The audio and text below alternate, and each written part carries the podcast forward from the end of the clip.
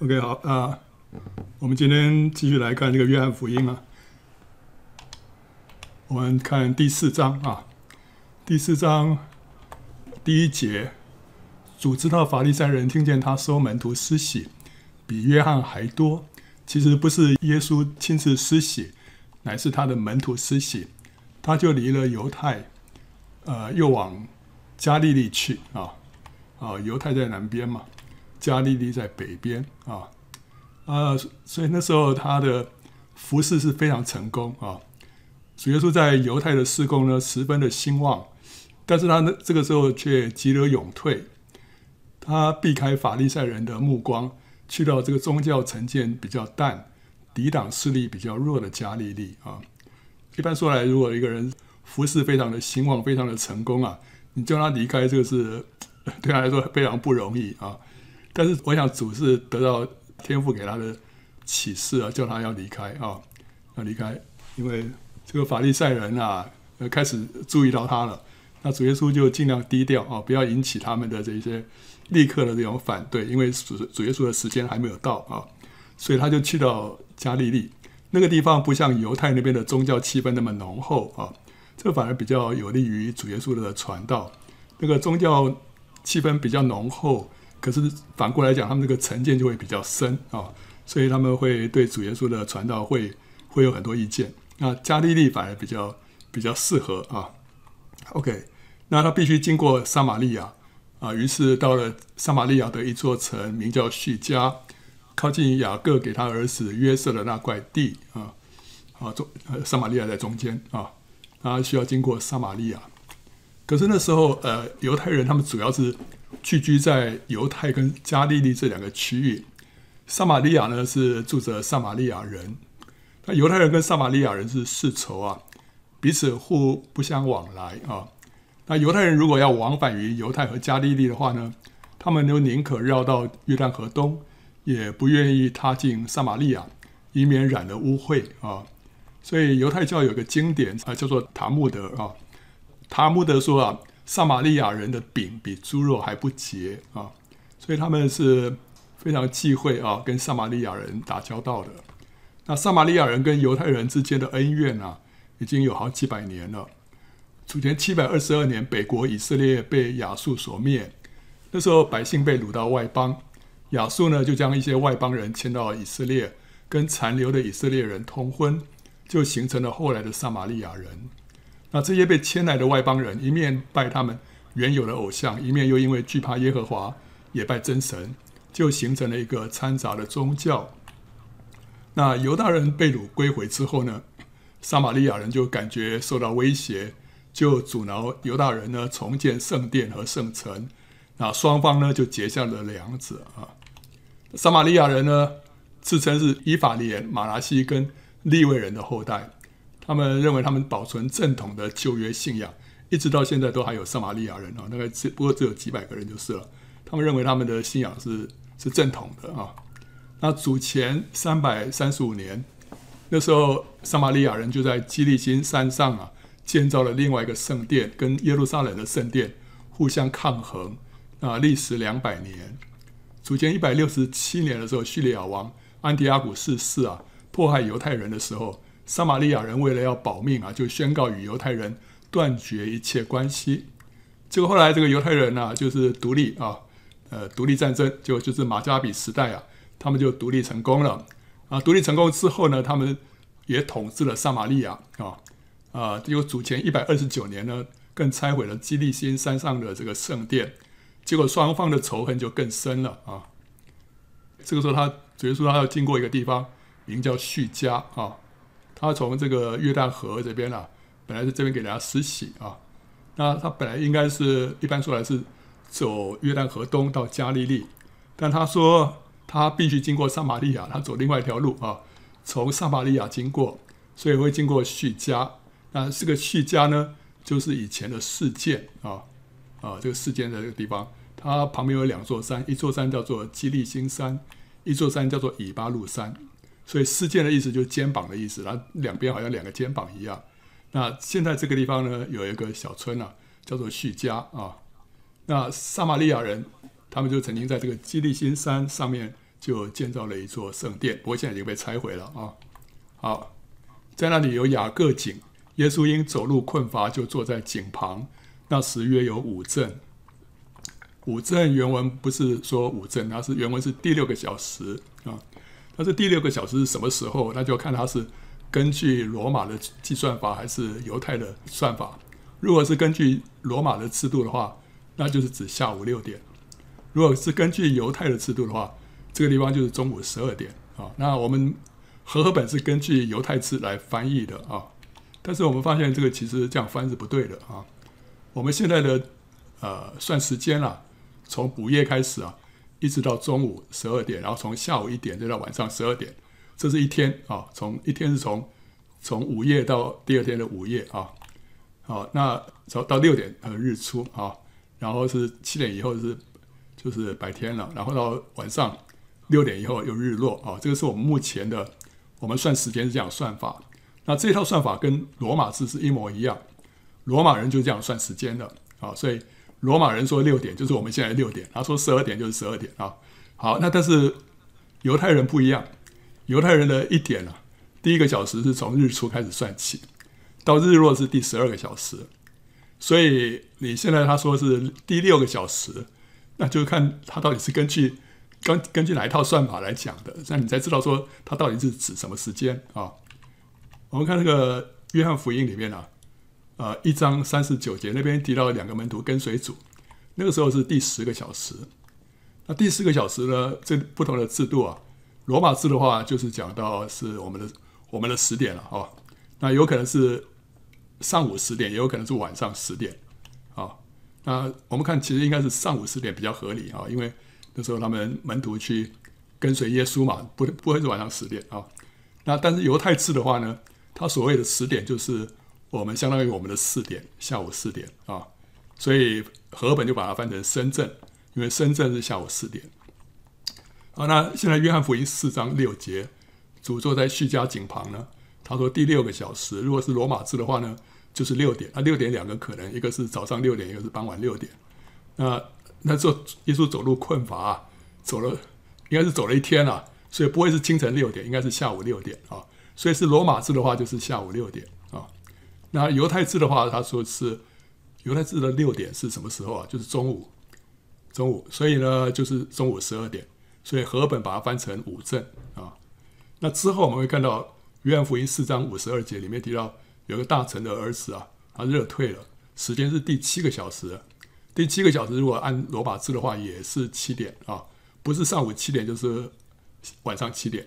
可那时候他讲完话之后啊，大臣第二天才回到半个天路程之外的家，所以可见主耶稣跟大臣讲话应该是前一天晚上的七点啊。好，这个等一下我们会再看到那，所以是下午七点啊。呃，犹太字的话呢，七就是我们的下午一点啊，所以和本翻成未时啊。啊，最后我们看到约翰福音十九章十四节这边提到比拉多判耶稣死刑，那时候说是第六个小时。罗马字的话不是早上六点就是傍晚六点，但是主耶稣应该是在清晨被宣判，早上九点钉十字架，中午的时候整个天都黑了，下午三点断气。所以这个地方我们非常肯定，它是早上啊、是早上的六点，不会是傍晚的六点。所以呢，按照罗马字，它就是上午的六点。可是犹太字的话，第六个小时呢是中午十二点，所以和本把它翻成午正，那这就不对了，因为主耶稣不是中午的时候被被宣判的，他是清晨，所以我们就知道说啊，这个地方翻成中午十二点是不对的，应该是应该是上午六点。所以可见，约翰福音的时间全部都是指着罗马字，它不是用犹太字的。那和本全部都用犹太字来翻，所以是是翻错了。所以这个地方呢，主耶稣坐在叙加井旁啊，第六个小时应该是下午六点啊。好，这个其实不止有和本这样翻错了，其他很多英文版本也都是这样翻啊。所以，但是我们知道，这样我们一分析就知道说，其实那时候约翰写约翰福音的时候。它里面所根据的都是罗马字啊，因为那时候犹太其实已经啊圣城已经被毁了，犹太人四散啊，所以他写的是罗马字啊。好，那这个所以不是五正啊，是下午六点的时候，他到那个地方，而且这时候他呃从这个约旦河东啊到叙加，经过这个路程有多远啊？六十公里啊！主耶稣如果一早从啊为人施洗的约旦河出发，到达六十六十公里之外的叙加，那也应该是傍晚时分了，不会是中午啊。他需要走一天才能够走到，所以在这个样我们也可以看得出来啊，这个时候是傍晚。好，有一个撒玛利亚的妇人来打水，耶稣对他说：“请你给我水喝。”那时门徒进城买食物去了啊。你说：“哎，因 为他们不是不吃。”这个撒玛利亚人卖的东西吗？主耶稣说没有关系，你们去买啊，我们没有，我们不介意啊。所以主耶稣让他们不要有这种观念。撒玛利亚的妇人对他说：“你既是犹太人，怎么向我一个撒玛利亚妇人要要水喝呢？”原来犹太人和撒玛利亚人没有来往啊。所以主耶稣不仅自己行经撒玛利亚，他也吩咐门徒向撒玛利亚人购买食物，他自己也向。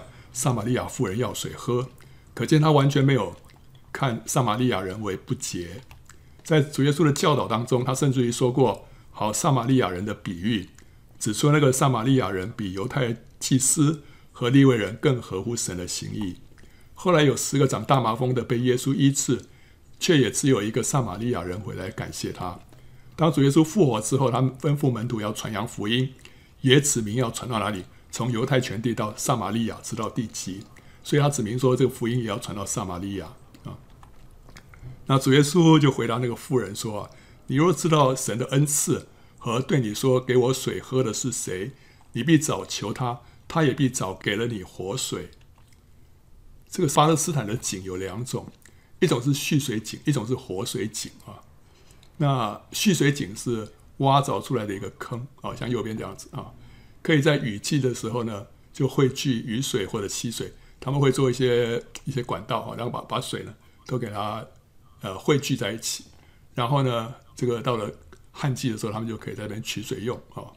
那活水井呢，是从地下水涌流出来的，就不受季节的限制，一年四季啊都会有水涌流出来，所以活水井是非常珍贵的资源啊。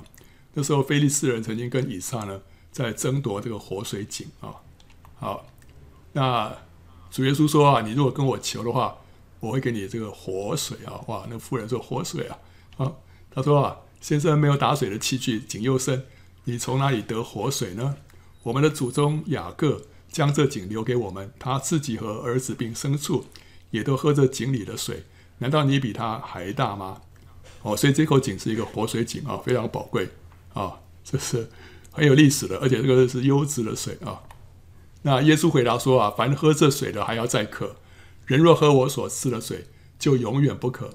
我所赐的水要在他里头成为泉源，直涌到永生呢。”啊，所以这话让我们知道说，再优质的水啊，即使像雅各井的水了，人喝了还是会再渴。那人生再美好的事物，人得着了，但是很快就会不满足啊。啊，唯有圣灵，就是主所赐的水。可以使我们永远不再渴，一直涌流到永远，对不对？所以，我们人生每一个阶段啊，哇，我得到我的学位了啊，毕业了啊，非常高兴，高兴个几天 就没有那么高兴了，就总要找工作，对不对？找到工作很高兴了，过了几天，这个高兴一下就没了啊。这一样啊，这个结婚啊、生子啊，这这些好好像一些成就啊，都不能让我们一直永远的快乐下去啊。好，但是主说，这个他所赐的水啊。可以让我们永远不渴。这个水是什么？就是圣灵啊，圣灵。那妇人说啊，先生，请把这水赐给我，叫我不渴，也不用这么远来打水啊。耶稣说，你去叫你丈夫也到这里来啊。啊，这个 主耶稣怎么断？叫他丈夫也来啊。啊，这妇人说，我没有丈夫啊。耶稣说啊，你说没有丈夫是不错的，你已经有五个丈夫，你现在有的并不是你的丈夫。你这话是真的啊？OK，这个妇人她已经有五个丈夫，但是现在有的并不是她的丈夫，这到底是怎么回事啊？有可以有两种可能啊，有两种可能。那第一个可能是什么？就是她跟历任的丈夫呢都不和，结果呢一再离婚，所以在离婚呢应该是被休啊。在当时啊，这个妻子把丈夫给休掉，大概大概很少见啊，大概不知道有还是没有啊。但是如果有离婚的话，一般都是被丈夫休掉。他这个这个妻子呢，可能这个个性太太强悍还是怎么样，就后来总而言之都被这个丈夫给休了，那一直就一再改嫁。那现在甚至于跟人未婚同居啊，好，这是第一个可能，对不对啊？那这样的话，她就是一个恶名昭彰的妇女啊。那第二可能是什么？是不是离婚？是因为丧偶啊，丧夫。她第一次结婚，结果丈夫过世了。丈夫过世之后，根据律法，她就要嫁给这个丈夫的弟弟啊。如果说没有孩子的话，那她就就。嫁给了这个弟弟，结果后来这个弟弟死了，又嫁给下一个弟弟，结果连嫁了几个兄弟啊，都没有生下孩子，丈夫全都死了。那现在等着夫家最小的弟弟来娶她，可是还没有娶她，所以她说现在，呃，这个你所有的还不是你的丈夫，因为还没有还没有这个娶她。OK，所以这个是第二个可能，对不对？那如果是这样的话，她就是一个命运悲惨的妇女啊。好，那到底是哪一个啊？这个第一种情境呢，是今天我们比较直觉的看法，对不对？今天我们直觉上去看，哦，这这个结结了五次婚，那就是就是就是这个这个比较浪荡的一个妇人嘛，对不对？可可是以这古时候保守的民风来讲，这种状况好像不太可能。他如果名声败坏的话，不太可能还会有那么多人要在排队要娶她，对不对？特别是这个是被休掉的。对，被休一次两次，大家就已经知道说，哦，这个这个妇人，这个不好 不好搞，所以就不敢再娶她了。她怎连连续嫁了五次啊？然后同时，她后来为耶稣做见证，他说：“你们来看啊，你们来看，他那个他的见证也不太可能被乡人来采信，因为知道这个人的名声不好，对不对？好，那第二种可能呢？第二个看法其实比较符合当时的民情。撒都该人也曾经以这个七个兄弟啊。先后娶过一个妇人为例啊，来挑战耶稣，说有没有复活的事情啊？真的有这样的事情。哦，我们这边那时候有一个有一个妇人啊，嫁给七个七个兄弟啊。OK，所以这个不是说不可能的事情。那一个妇人她会连续死了五个丈夫啊，这个乡人一定会感到非常的不寻常，对不对？怎么有这样的事情？连续死了五个丈夫啊？他们可能认为什么？第一个，他们可能认为背后有个咒诅。啊，有个咒诅，所以这个妇人那个克夫啊啊，真的背后有个咒诅。那另外一个可能就是说，神在透过这个妇人在传递某某种讯息，因为他们看得出来说这个事情不是很自然的，就是背后有一个神的主宰。那神如果主宰这件事情的话，他就是要传递这样的信息。但什么信息呢？大家不太清楚。所以后来当这个奇特的妇人啊为耶稣做见证的时候呢，就吸引了很多好奇的乡人，纷纷前来观看，因为他们想知道说神到底在这个妇人身上有什么作为。因为那时候像谁啊？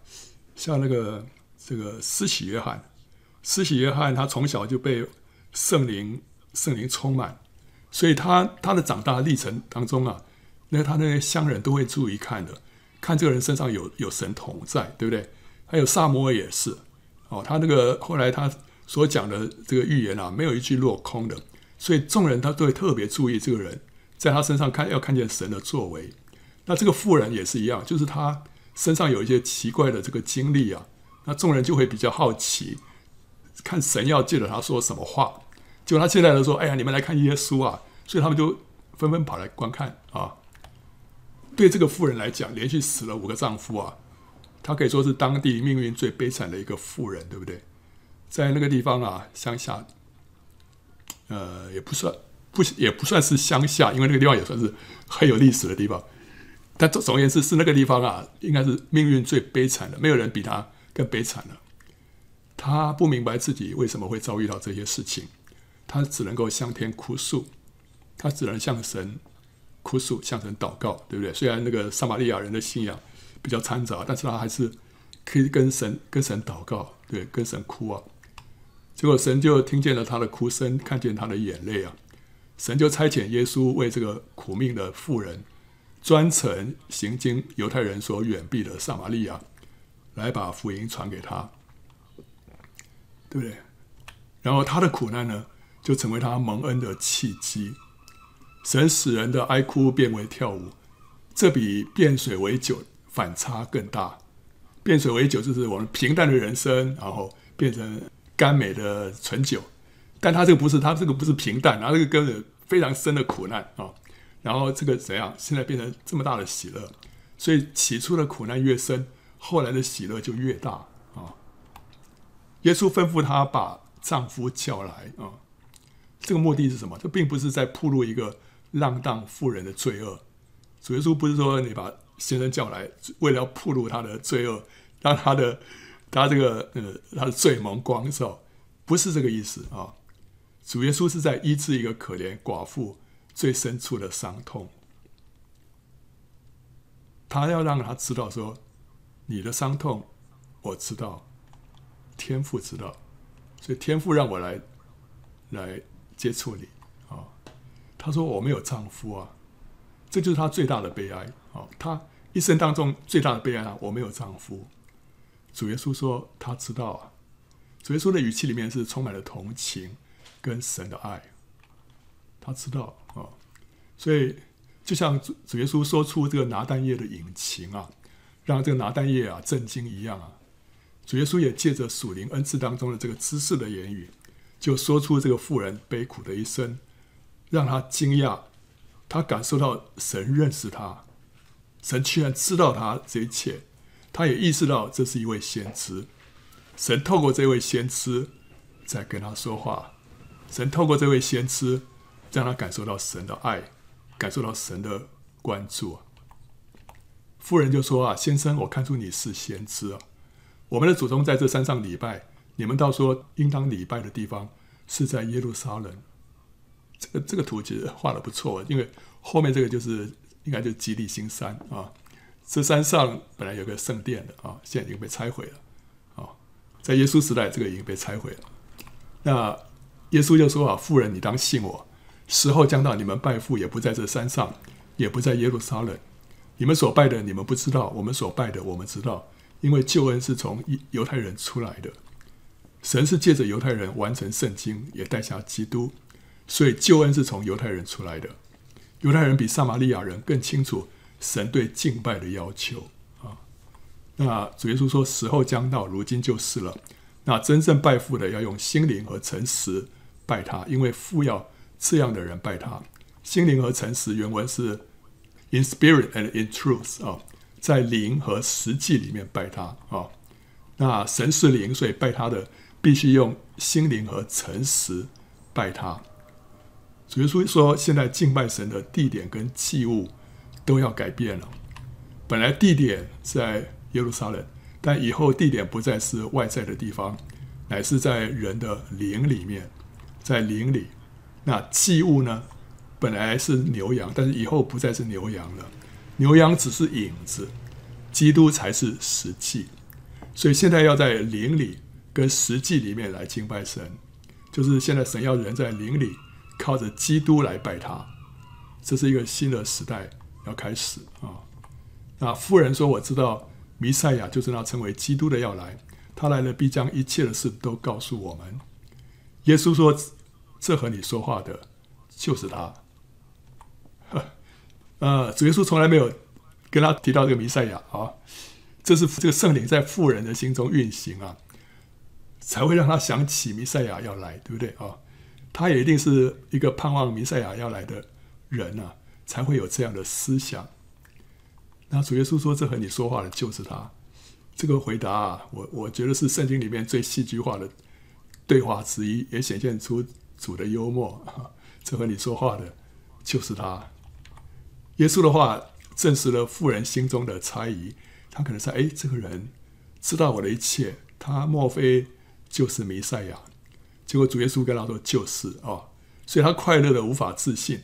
弥赛亚竟然会向他显现，而且弥赛亚代表了神来抚慰他的伤痛啊！当下门徒回来啊，就稀奇。耶稣和一个妇人说话，只是没有人说你是要什么，或说你为什么和他说话？大家都纳闷，但是没人敢敢问啊。那那妇人就留下水罐子，往城里去，对众人说：“你们来看啊，有一个人将我素来所行的一切事都给我说出来了。莫非这就是基督吗？”众人就出城往耶稣那里去了。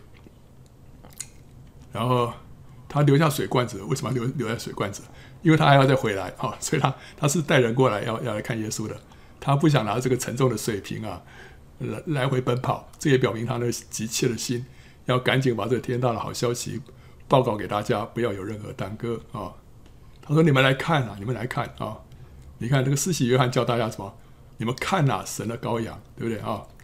那安德烈带彼得来来见耶稣，那腓力呢，跟拿但业说：你来看啊！拿但业说：拿撒勒还可以出什么好的吗？他说：你来看。所以他叫拿但业来看耶稣。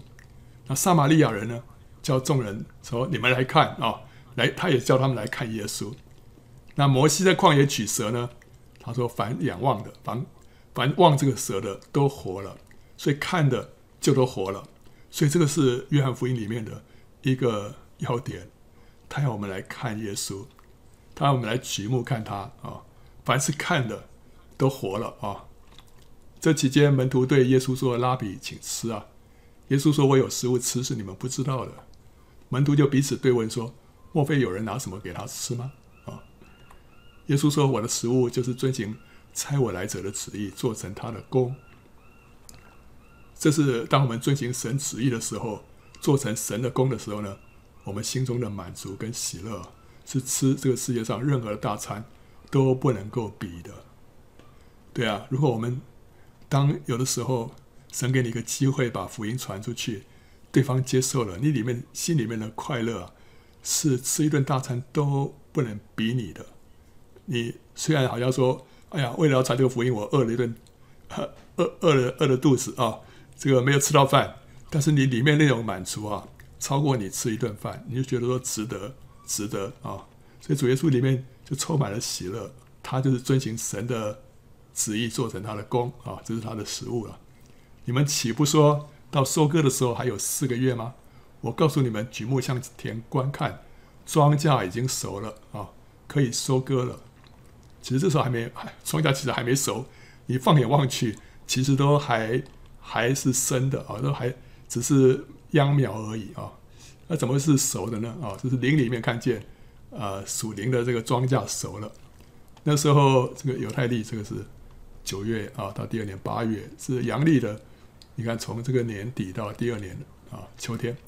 这个地方啊，这个绿色的是播种啊，所以第一行大麦是在十一呃十一月跟十二月间啊播种，到四月的时候收成啊，黄色的是收成，小麦的时候也差不多啊，然后燕麦也差不多，就是五月份的时候收成。那之后小米、亚麻啊、葡萄、无花果、石榴跟橄榄啊，你就看到他们什么时候收割啊？差不多是阳历的四月到。十月之间啊，这是他们收割的季节啊，所以阳历四月到十月之间这段时间刚好是旱季，也是各种农作物陆续收成的时候。主耶稣说到收割的时候还有四个月，这意思是说这个时候是几月啊？这个时候是阳历十二月啊，所以从十二月到四月还有四个月，但这个时候根本不是收割的时候啊。这个时候正是寒冷的雨季啊，是寒冷的雨季。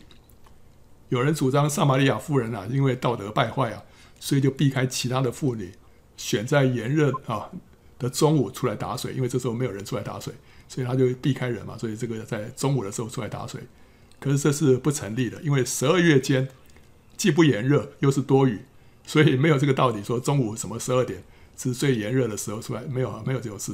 而而而且我们前面已经分析过。他打水的时间其实是在傍晚六点啊，好，所以呃有一些论点其实是不正确的。我们如果从这些地方来来分析的话啊，好，那这个十二月啊，我们看到在这个地方，这个是什么时候啊？这个是主耶稣第一年服侍满一年的时候啊，他是第一年初受浸，然后中间经过迦拿婚宴，然后逾越节的时候跟尼哥底母谈到，夏天呢门徒为人施洗。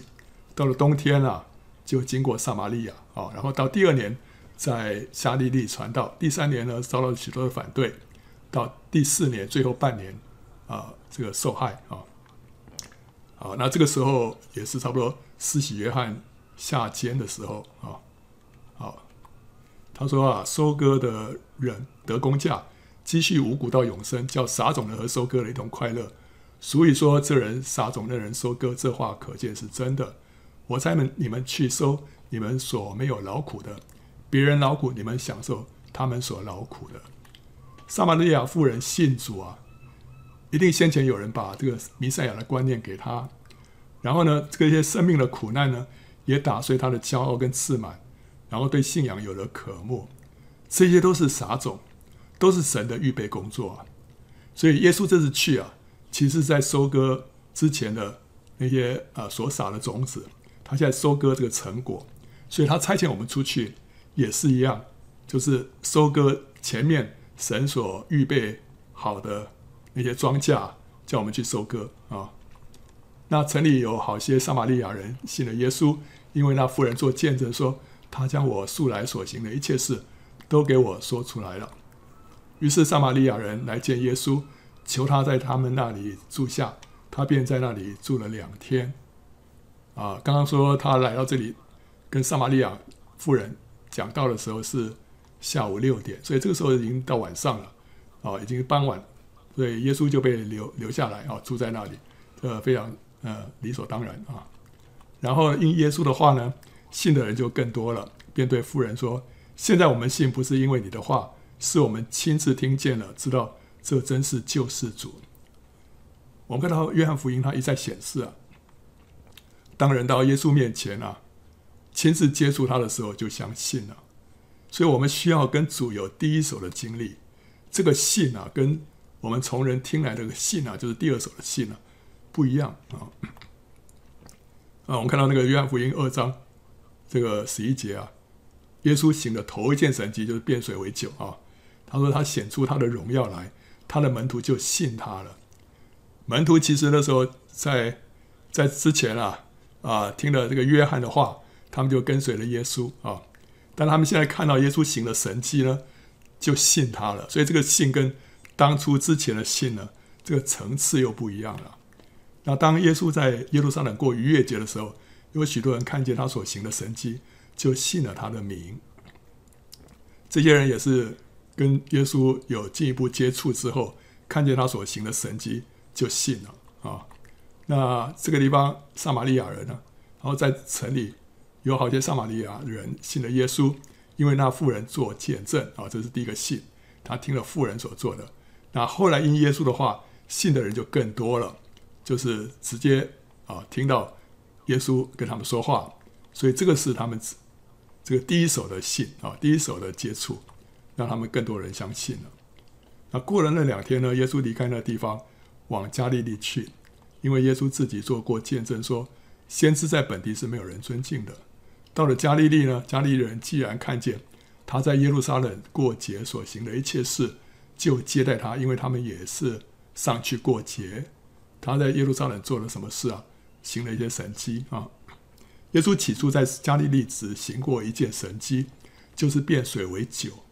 后来到耶路撒冷过节的时候呢，他又行了一些神迹，以至于尼哥底母相信他是从神而来的。那有一些加利利人呢，也看见那些神迹。所以后来他回到加利利的时候呢，他们就接待他啊啊！耶稣又到了加利利的迦拿，迦拿在这儿啊，就是他从前变水为酒的地方。有一个大臣，他的儿子在加百农患病，加百农在加利利海北边啊。他听见耶稣从犹太到了加利利，就来见他，求他下去医治他的儿子，因为他的儿子快要死了。从加拿到加百农。差不多有二十五公里，就是半天的路程啊！好，耶稣就对他说：“若不看见神迹奇事，你们总是不信。”那大臣说：“先生，求你趁着我的孩子还没有死，就下去。”耶稣对他说：“回去吧，你的儿子活了。”那人信耶稣所说的话，就回去了。OK，这个地方他光听耶稣所说的话，他就相信了，这非常不简单，对不对啊？那正下去的时候，他的仆人迎见他说：“他的儿子活了。”他就问什么时候见好的？他们说昨日未时，其实原文是第七个小时，照罗马的算法，应该是下午七点，热就退了。他便知道这正是耶稣对他说：“你儿子活了”的时候，他自己和全家就都信了。所以他是前一天晚上七点的时候听到耶稣这么说，到第二天他白天呢就要回去的呃路上啊，在回家的路上就听说儿子活了啊。他说：“哦，是昨天七点的时候热退了。”所以这个是蛮合理的。所以啊、这个时候他就哎，本来不是已经信了吗？自己和全家就都信了。所以这个信是是进一步的信啊。当你自己更深的、更多的。来经历到神的时候，那个信心是更深的啊！好，这是耶稣在加利利行的第二件神迹，是他从犹太回去以后行的。所以约翰福音里面就是强调，我们跟主之间要有一个更近的、更直接的、更主观的经历，这个让我们的信心呢更加的有有根有基。我们再来看第五章啊，第五章这是以后。到了犹太人的一个节期，耶稣就上耶路撒冷去。在耶路撒冷靠近羊门有一个池子，希伯来话叫做毕士大。毕士大就是仁慈之家啊，House of Kindness 啊。旁边有五个廊子，这个是耶稣时候的耶路撒冷啊。这里是圣殿，圣殿的北边这里有一个安东尼亚堡，这就是罗马巡抚啊办公的地方啊。所以比拉多啊。他如果在耶路撒冷的话，他就是在这个安东尼亚堡，在这个地方啊。那他他他也是在这个地方审判耶稣的啊。那这个圣殿的北边这边有一个门，叫做羊门啊。所以那些祭牲啊，那个羊啊，它往往都从这个门啊，从北边运过来啊。然后在羊门啊附近，这里有一个叫做毕士大池啊。另外还有一个西罗亚池是在南边啊，在耶路撒冷的南边。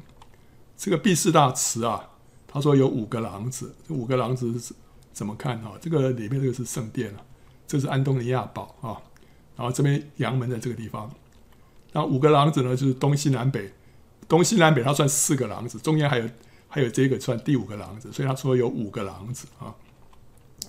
啊，这个就是那个毕士大池啊，好，这个这个是这个池是干什么的？这个地方他们是。来医治人的啊，这个池子是在医治人的，啊，医治人。我们看一下啊，然后里面躺着瞎眼的、瘸腿的、血气枯干的许多病人啊。有古建在这里有说，等候水动，因为天使按时啊下池子搅动那水，水动之后谁先下去，无论害什么病就痊愈了。OK，哦，这个这个这个故事有点特别啊，因为这种。这个历史啊，在圣经里面别的地方没有提到过，别的地方也没有提到说神用这种方式来医治人，这里是唯一的，唯一的一处啊。那这到底是不是从神来的啊？我 们来来看一下啊。好，那个那在在那里呢，有一个人啊，病了三十八年啊。耶稣看见他躺着，知道他病了许久，就问他说：“你要痊愈吗？”病人回答说：“先生，水动的时候没有人把我放在池子里，我正去的时候呢。”就有别人比我先下去了，这人已经瘫痪了。瘫痪的话，动作动作很慢嘛，对不对啊？所以呢，这个水水一动啊，再怎么样也轮不到他，对不对？别人总是有一些人病情没有那么严重的，反而可以比他先下去啊。病情越重的越越难啊，所以他这个人是没有什么希望。所以在那边啊，他已经病了三十八年，不知道这边躺多久啊。耶稣对他说啊：“起来，拿你的褥子走吧。”结果那人立刻痊愈啊，就拿起褥子来走了。啊，这个是这个他完全是呃不照规矩，居然走一条捷径啊！耶稣让他立刻痊愈啊。好，这个毕士大池它有属灵的含义啊，有属灵的含义。我们看是什么样属灵的含义？这五个狼子是暗指摩西五经。第四大词就是暗指摩五经所构成的律法。呃，有人说哇，你这个是灵异解经，怎么可以这样解呢？啊，我跟你讲，这个我们可以可我们灵我们可以按照灵异来解经，但是一定要一定要有根据啊，不是不是不能乱乱解。我们可以看到这个五这个数字啊，在圣经里面常常都会指向摩西五经。我们举一个例子啊，这是什么？这是这是会幕。会幕里面呢、至圣所跟圣所之间有有四根柱子，在圣所跟外面外院之间呢，有五根柱子啊。好，这个至圣所跟圣所之间有挂的幔幔子，这个幔子是预表基督的身体，这个大家没有话说，对不对？这个希伯来书里面所说的。所以当幔子裂开的时候，就表示基督的身体裂开啊。好，那这里有四根柱子是讲什么？就是代表四福音。为什么呢？因为他介绍基督，它上面挂着这个是基路伯啊，上面有绣的基路伯，基路伯就是象征基督了，因为他。他，你看那个四四个脸面的那个活物啊，其实就表示那个那个基督嘛，对不对啊？好，这边上面有有这个上面有基路伯，所以当这个幔子裂开的时候，就是基督的身体裂开，所以它是挂在这四根柱子上面，这四个这四根柱子讲了四福音，那这个柱子是金子金子包的啊，所以它是显明神的所示，还有呢，它底下是银座，所以讲到基督的救赎。OK，好，那。好，那你说这样子吗？好，那我们再看外面还有个五根柱子，这五根柱子是讲什么？就代表摩西五经啊。摩西五经显明神的所示，外面是包金的，下面是铜的，铜的讲讲到什么？律法的审判。所以我们进到进到圣所，进到至圣所，你先进到透过摩西五经，就旧约的律法，我们来到神的面前，然后再到。经过这个新约四根柱子呢，带到至圣所，然后前面呢是律法的审判，银呢是基督基督的救赎，所以你会看到说这些四跟五，它它有这些属灵的预表的含义，对不对啊？好的，所以这个这个不是不是哎呀，你随便这个牵强附会，这个有它的这样含义在，所以它为什么这个？说幔子是基督的身体，然后为什么用四根柱子挂起来啊？因为四福音嘛啊。那外面是为什么五呢？是五就是律法啊，摩西五经。好，一样，所以这这个地方五个廊子，我们就可以看它是摩西五经。第四大池子呢，就是律法。好，那我们看这样这样解到底合不合理啊？我们知道律法是神借着天使的手传递的，在加拉太书三章十九节里面有说的，神借着这个。天使把这个还有中保的手把这个律法传递下来，所以天使把这个律法交给摩西啊，那摩西再把这个律法交给我们。那现在神也是借着天使的手在干嘛？在搅拌那个池水，好，所以天使在这里扮演同样的角色，一个是传递律法，一个是搅拌池水。然后呢，能够抢先跳下去的人呢，就是什么？就是那些能够靠着自己的力量。遵守律法以至于称义的人，你能够先跳下去，就表示你能够守那个律法。可问题是我们就像那瘫痪了三十八年的人一样，我们没有力量靠着遵守律法而称义，对不对？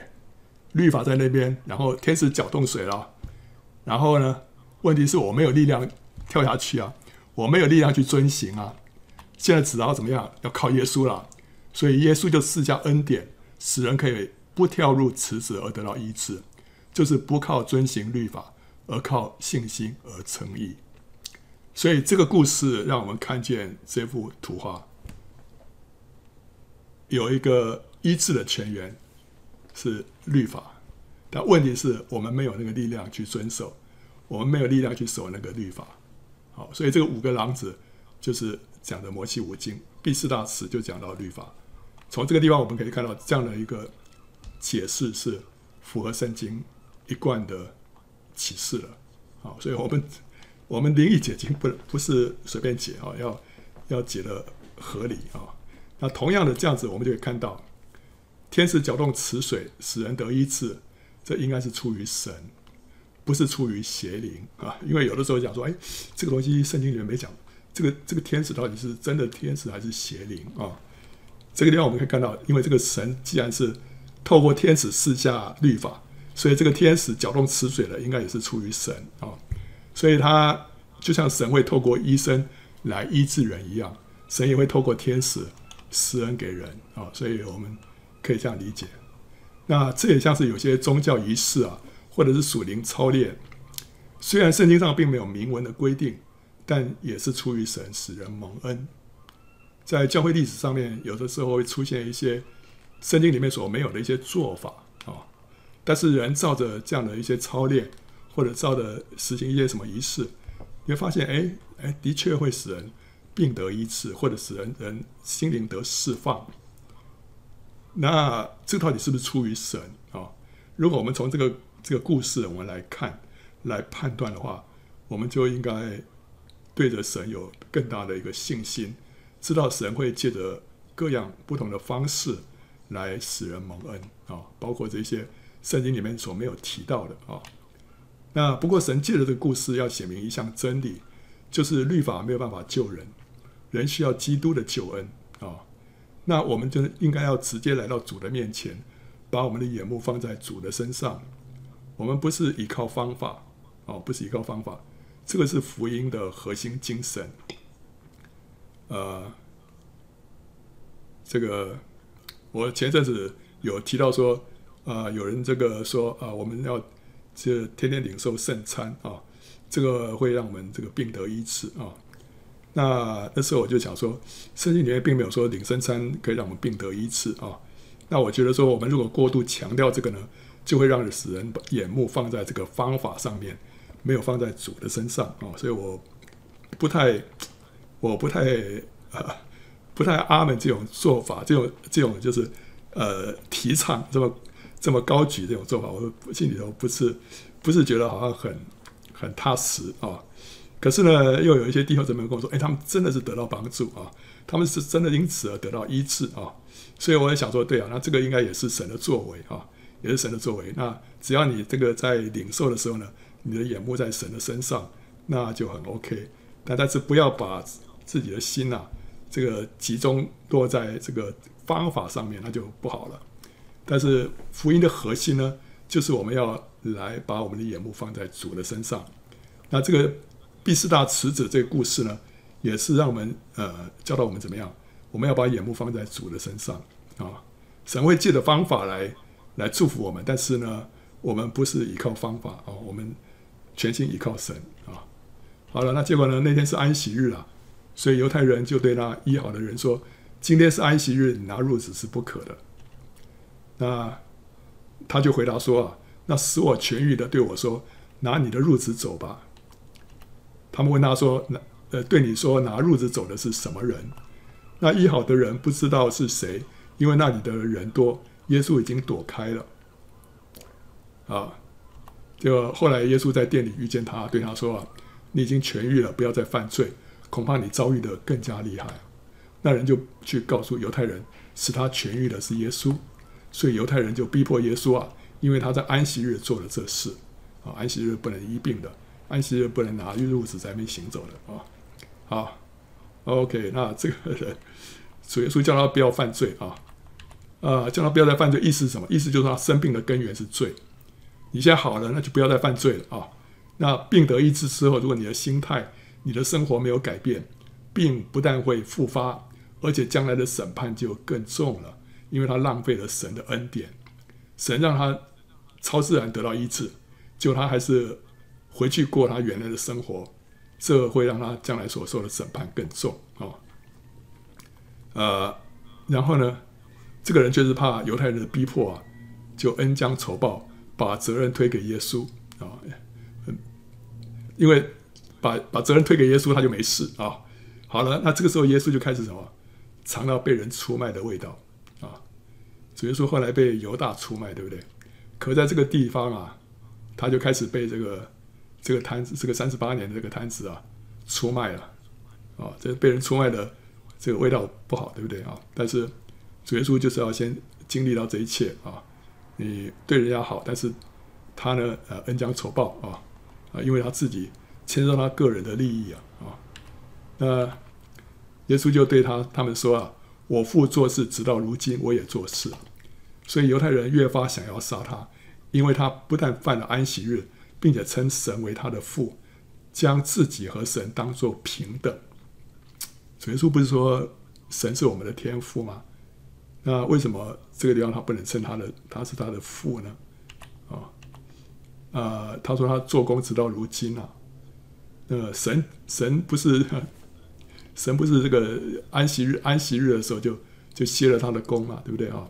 可那时候是神是歇了创世之工啊，他并没有停止和呃维护跟保守天地之工，而且他是借着子来做这些工作的，他一直让这整个这个宇宙啊在那边不断的运行啊，这个大自然呢不断的这个啊啊维持维系的不崩溃啊，这当中他继续在做工，所以格罗西书说他在万有之间，就讲到神的儿子。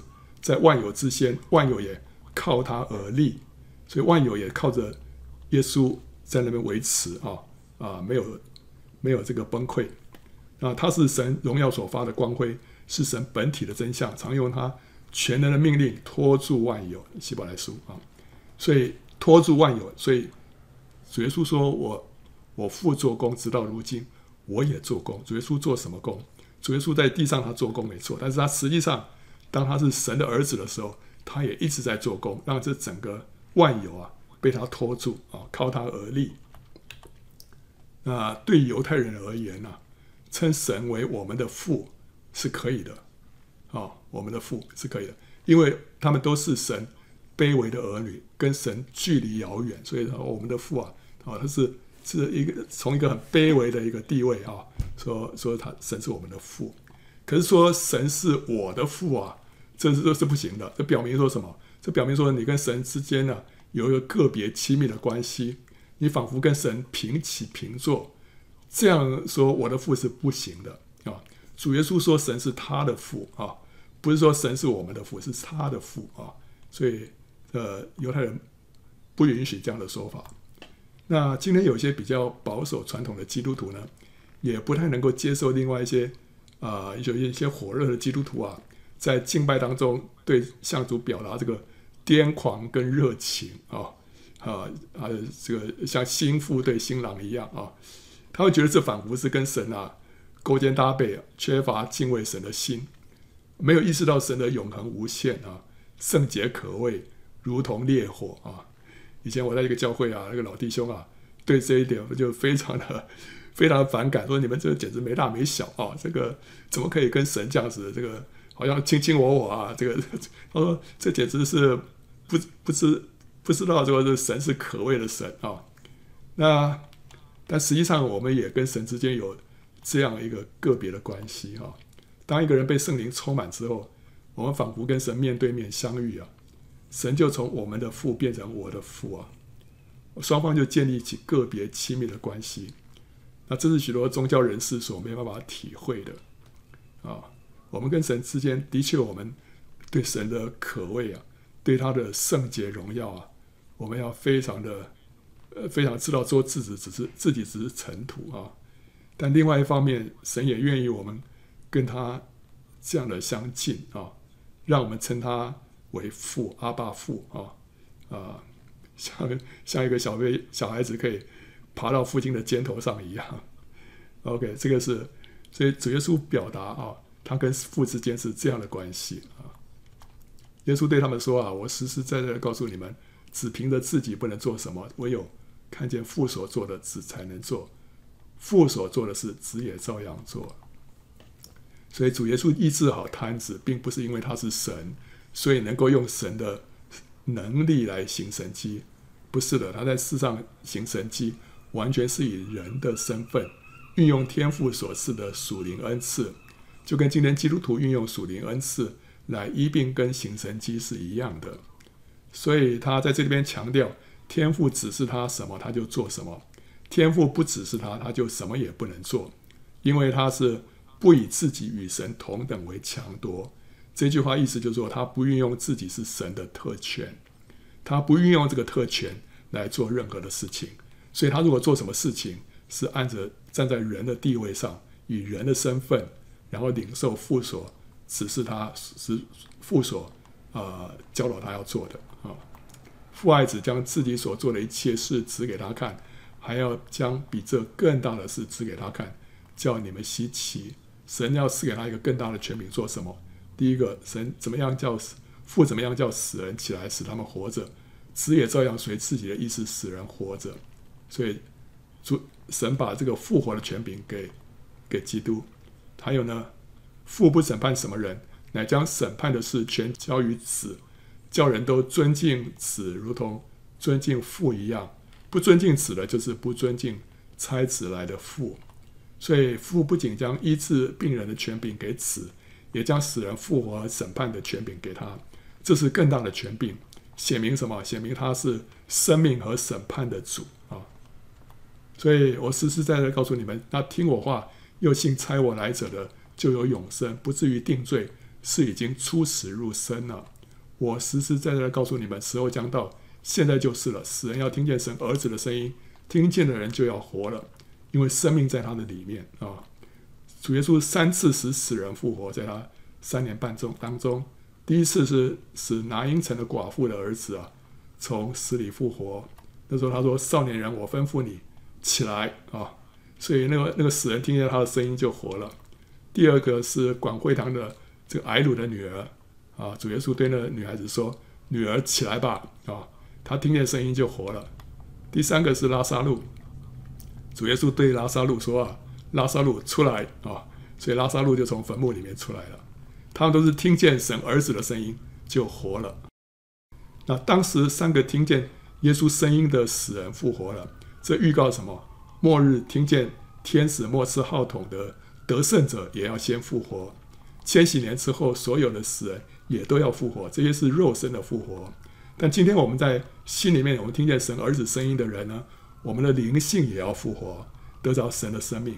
所以今天我们的耳朵要向神敞开，我们要听见他对我们说话。我们一听见，我们怎么样？我们就活了，我们就活了。因为生命在他的里面，他对我们一说话，我们就得着生命。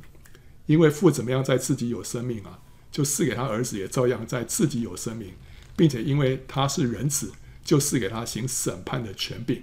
所以他赐下生命，他也施行审判。你们不要把这事看作稀奇，时候要到，凡在坟墓里的都要听见他的声音就出来，行善的复活得生，作恶的复活定罪。这讲到这个这白色大宝座前面的审判啊！我凭着自己不能做什么，我怎么样听见就怎么样审判。我的审判也是公平的，因为我不求自己的意思，只求那差我来者的意思。我若为自己做见证，我的见证就不真；另有一位给我做见证。我也知道他给我做的见证是真的。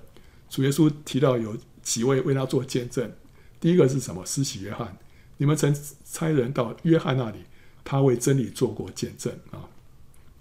啊，其实我所做做受的见证不是从人人来的。然而我说这些话，为要叫你们得救。约翰是点着的明灯，你们情愿暂时喜欢他的光。约翰是点着了明灯，这句话是过去式。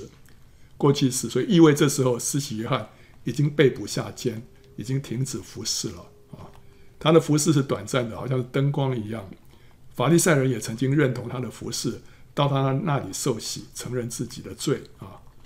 那但我有比约翰更大的见证，因为父交给我要我成就的事，就是我所做的事，这便见证我是从父所差来的。所以第二个为他做见证的，就是他所做的事。第三个呢，差我来的父也为我做见证啊！你们并没有听见他的声音，也没有看见他的形象，你们并没有他的道存在心里，因为他所差来的你们不信。父什么时候为主见做过见证呢？父神在耶稣受洗的时候，曾经从天上说话，为耶稣做见证。但法利赛人不仅没有听见这从天上来的声音，也没有听过天赋在人心中说话的声音。然后第四个。圣经，你们查考圣经，因为你们以为内中有永生，给我做见证的就是这经。然而你们不肯到我这里来得生命。人研读圣经啊，如果不因此来到耶稣面前，与他相交，从他得生命，这些圣经的知识道理就与我们无益，只会使人自高自大。所以我们看到有四个为耶稣做见证的，是哪四样？一个是施洗约翰，第二个是耶稣做的事。第三是父神，第四是圣经，这四样都在为耶稣做见证。他说：“我不受从人来的荣耀，但我知道你们心里没有神的爱啊！没有神的爱意味着就是什么？心里头没有从神来的爱，也没有对神的爱，因为会拒绝接待耶稣这样没有头衔、身份、地位的人。耶稣在他们心里面啊，在他们身上啊，感受不到神的爱，感受不到神的爱啊！我奉我父的名来，你们并不接待我；若有别人奉自己的名来，你们当要接待他。你们互相受荣耀，却不求从独一之神来的荣耀，怎能信我呢？别人奉自己的名来，就是凭自己的头衔、身份跟地位来的人，人就尊重和接待。但真正从神来的人，他们却看不起。这个社会，人们追求从人来的夸赞和肯定，也彼此吹捧，却不在乎从神来的夸赞和肯定。这种这种人就不会认出，也不会接待像耶稣这样卑微的人。OK，所以，所以主耶稣在这些拒绝他的人身上啊，看到他们没有神的爱，他们不爱神，他们也没有从神来的爱。所以就拒绝他啊，也拒绝那些其他那些卑微的人啊啊！不要想我在父面前要告你们，有一位要告你们的，就是你们所仰赖的摩西。你们如果信摩西，也必信我，因为他书上有指着我写的话。你们若不信他的书，怎能信我的话呢？摩西的书是什么？就是摩西五经。摩西五经里面什么地方提到耶稣啊？他有他有明讲的，有有。有暗中这个预表的啊，我们看到创世纪里面，生命树是指耶稣啊，指基督；女人的后裔也是指他；这个做皮的羔羊是指他啊；方舟是指的基督；麦基洗德也是预表基督；以撒预表基督；使万国得福的后裔是指的基督；那个天梯是基督；约瑟也是预表基督。